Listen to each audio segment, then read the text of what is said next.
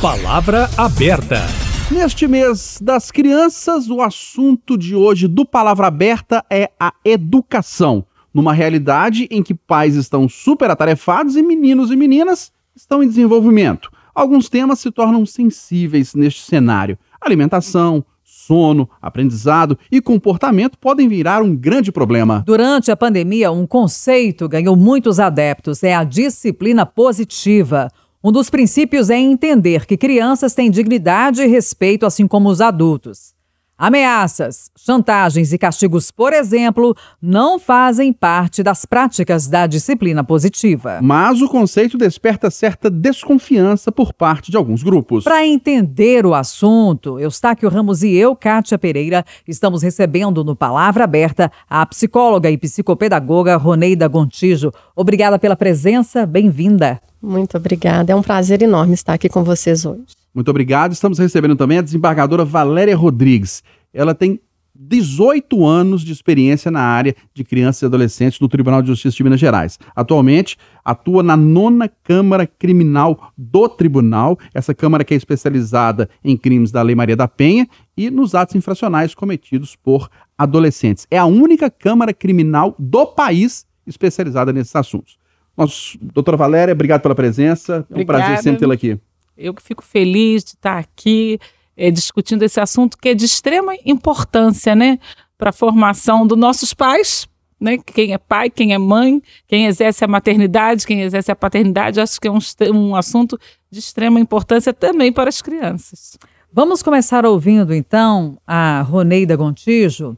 É, a gente quer muito explorar aqui o seu olhar né, sobre esse assunto da doutora Valéria também, de acordo com a área dela. E, Roneida, eu queria que você apresentasse para a gente, detalhasse um pouco o que, que é a disciplina positiva, quais são as práticas dela, é, né, né, qual que é a sua aplicação. Certo. Bom, a psicologia positiva, ela veio para poder trazer é, a ideia da gente trabalhar o lado é, do bem-estar, da qualidade de vida, né? É, proporcionar para a formação das crianças é, possibilidades, porque hoje em dia o que, que nós vemos aí? Essas crianças elas lidam aí no mundo que o mundo, elas têm a, a possibilidade aí de, de estar em contato com tudo que a gente realmente a gente não consegue ter o controle. Né? E os pais, eles têm a responsabilidade de, nesse ambiente, ele está proporcionando para essas crianças esperança. É uma educação amorosa, né? olhando, mostrando e, e dando essa possibilidade da criança enxergar, sim, que há é, possibilidade dela fazer algo que vai contribuir para uma formação é, honesta, uma formação sólida, uma formação segura. Então, isso tudo através, sim, é, é, de proporcionar esse momento para as crianças refletirem e perceber, sim, que há uma esperança de uma, um caminho do bem. E a gente pode considerar a disciplina positiva como uma disciplina, vamos dizer assim, equilibrada, nem rigorosa demais, ditatorial, com ameaça, mas também sem muita liberalidade, sem muito o filho mandar no pai? Sim, é, eu acho que quando a gente consegue perceber, né, eu estava falando aqui agora há pouco, que há possibilidade sim de uma educação onde que você tem uma transparência, uma proximidade, um acolhimento com a criança e que ela consegue perceber isso, ela consegue ser vista com respeito, né, com amor de verdade. E numa relação, numa educação aonde há essa transparência e esse acolhimento de ambas as partes, respeito mútuo entre pais para com seus filhos e entre os filhos para com seus pais, a possibilidade dessa relação e dessa criança é, se desenvolver saudavelmente é muito maior. Ô, eu acho que a gente precisa trazer ainda aqui, para ajudar a compreender o conceito, algum exemplo. Você pode trazer para a gente um exemplo de uma situação em que dá para aplicar a disciplina positiva, né? Uma situação dessa aí do dia a dia, né? De, de, de, de base... talvez de comportamento ou mau comportamento por parte da criança, do adolescente. Como que seria na prática? É, a tendência, né? Eu falo que assim, é, é aquela educação mais tradicional, é, muitas famílias elas tendem a proporcionar aí é, para os filhos é, é reforçando algum comportamento negativo que essas crianças elas apresentam, né? Elas querem que os filhos mudem o comportamento, então elas vão reforçar é, esse lado negativo, mostrar para ela o, ruim que ela fez. Na psicologia positiva, a gente já, já entende, né? Existem estudos, pesquisas, comprovações científicas, sim, porque já vem aí desde a década de 90 é, é, esse estudo, que o reforço positivo, você fazer elogios para os bons comportamentos da criança, você reforçar as forças é, que ela tem, o potencial que ela tem, isso fortalece muito mais, isso dá muito mais segurança para ela lidar realmente com as situações adversas da, da vida que ela vai enfrentar. Então, a psicologia positiva, ela vem exatamente isso, para ela é, reforçar é, o comportamento positivo e ela trazer esperança para que a criança consiga, sim, é, se desenvolver de uma forma saudável.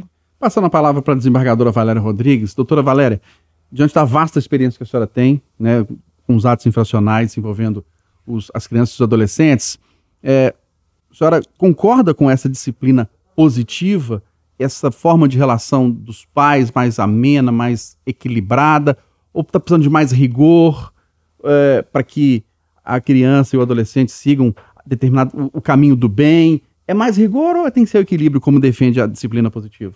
Eu acho que nós temos que ter o equilíbrio tá? O equilíbrio com limites, é óbvio. É, nós, o que a gente vê é, é às vezes a confusão de, do papel do pai e da mãe no, de estar tá preparado para exercer esse papel e às vezes se sentem despreparados. É isso que eu percebo muito. Eles não estão preparados para lidar na hora com as adversidades. Enquanto as coisas estão indo tudo bem dentro da família, é, se exerce com tranquilidade. Às vezes com coisas simples, mas as pessoas hoje, o problema, o obstáculo que eu vejo, ele de lidar com, com os pais e com, com as mães, e com quem é responsável pelo adolescente, é não conseguir lidar com as fases que essas crianças e adolescentes estão passando. E aí entra nesse conflito ou você vai ao extremo da positividade ou ao extremo da negatividade, de como a doutora estava falando, de você dar ênfase e reforçar as coisas negativas. O que a gente tem que trabalhar, o adolescente ele pede limites, isso ele pede. O adolescente, quando chega na minha frente, ele está me pedindo um limite que até então não foi imposto a ele. É, é uma, ele vem numa permissividade muito grande como ele não sabe lidar com suas frustrações, suas adversidades, ele às vezes ele viola a lei para chamar atenção. Ele precisa disso como forma de, olha, eu estou aqui. E aí entra aquele conflito de os pais não saberem lidar com, com, com essa manifestação. Alguns pais, graças a Deus, procuram profissionais para pedir ajuda e outros não. Agora, uma coisa que eu acho muito importante para os pais deles é, é, trabalharem isso e fazer uma reflexão que nós que somos, nós pais, nós educadores, seja pai, mãe, tio, avó, quem cria, né? Quem educa? Não vou falar pais não, quem educa a criança? Nós somos responsáveis pelos seres humanos. E nós reproduzimos os mesmos padrões, os mesmos valores que nós fomos criados. Então está na hora de a gente fazer uma reflexão se é isso que nós queremos. Eu, por exemplo, eu não quero reproduzir para minhas filhas o padrão de família que eu tive. Não foi boa. Eu tive uma família que a relação do meu pai e da minha mãe não era boa. E isso refletia, sim, na educação dos filhos. E a gente, sem querer, repete esses padrões de comportamento, esses padrões de valores, de memórias afetivas. Então, tem que começar primeiro esses pais trabalhando é, a sua responsabilidade na formação daquela criança. Doutora Valéria, em algum momento, em alguma situação, uma criança ou uma adolescente precisa de ameaça, precisa de castigo? Não, porque se ameaça e castigo e encarceramento, vamos lá, o castigo é uma forma de carceramento, né? Você colocar a criança sentada. Um minuto para uma criança é uma eternidade, ela sentada numa cadeira. Tá falando do cantinho do pensamento, É, o cantinho exemplo. do pensamento, eu vou te colocar de castigo. Essas ameaças, às vezes, ela, ao invés de inibir, ela fortalece mais ainda o desafia, porque a maioria das crianças, elas são opos- opositoras, né, desafiadoras. Elas querem testar seu limite. Então, quanto mais você ameaça uma criança, dependendo do comportamento dela e do tipo de pai, porque se você for um pai que bate, que é agressivo, pode ser que faça algum sentido, porque ela vai ter medo de apanhar, tá? Mas se você é um pai normal, que trabalha, que tem é, o desejo de trabalhar a psicoeducação dessa criança, essa ameaça pode até estimular essa criança à prática de atos negativos, ao meu ver. Ô, Roneida, e como atingir esse eh, equilíbrio que a doutora Valéria falou, dos pais saberem lidar com cada fase da criança e do adolescente? Ótimo. É, o que que acontece, né? Essa força que ela colocou, é, isso já vem desde quando eles são pequenos, né? A criança já testa os pais desde quando eles são pequenininhos. A gente não tem essa noção, mas é, é eles são o reizinho da casa, de verdade, né? E muitos pais, eles permitem isso também. É, e aí ele vai se tornando depois o tirano, realmente. Na adolescência é que vem isso com uma maior intensidade. E muitas vezes, dentro dos consultórios, os pais vão nos procurar quando as coisas já estão insuportáveis, a relação já está mais difícil. Então, o que, que a gente vai percebendo? É, essa relação é importante ela começar a ser trabalhada desde lá de trás. Os limites são importantes, sim, mas a forma de você dar limites é que hoje em dia, cada vez mais, é, a gente percebe que existem maneiras mais assertivas. E, e quando entra realmente para a punição, é, o resultado ele não é tão saudável e positivo né, como a gente gostaria. Então, a forma da gente estar educando esses filhos, da gente estar conversando, da gente estar abrindo um espaço para essas crianças também se posicionarem, mas de uma forma saudável, não com imposição também, não aceitar também essas imposições. E a relação, ela é construída, é, é construída como? É, através do diálogo, da escuta, lembrando que toda ação, toda escolha também que essas crianças fizerem vai ter uma consequência. E elas têm que ir tomando consciência de cada consequência, de cada ato, de cada ação que ela está tendo e que aquilo ali vai proporcionar uma consequência para ela. Seja tanto na questão das amizades, das relações familiares, quanto na escola também, com as suas responsabilidades escolares também, tudo tem uma consequência. Se é uma, uma criança que se dedica mais ao estudo, que ela treina mais, ela também vai se sair melhor. E assim, é, achei, lembrei aqui agora de falar a respeito da importância do treinar, né? Nós somos é, é, treinados também para ser pais. E quanto mais a gente exercita isso, a gente busca por um treinamento, por um aprendizado, uma conscientização, melhor vai ser o resultado. As crianças também, para tudo que elas desejarem, também esse treinamento, ele, ela vai ser importante para ela também. Doutora Valéria, agora vamos para o extremo e o extremo negativo. Pela sua pela experiência da senhora, o que que leva uma criança lá de 8, 9, 10 anos ou um adolescente para o mundo do crime, para cometer um ato infracional? É principalmente falta de educação de limite dentro de casa ou não? É a falta da escola? É o ambiente que ela vive ali na, naquela comunidade? É, é, é a falta de dinheiro, a pobreza? O que, que é? O problema a gente é, vê como um problema psicossocial, tá? Não é só social, ele é psicossocial. Por quê?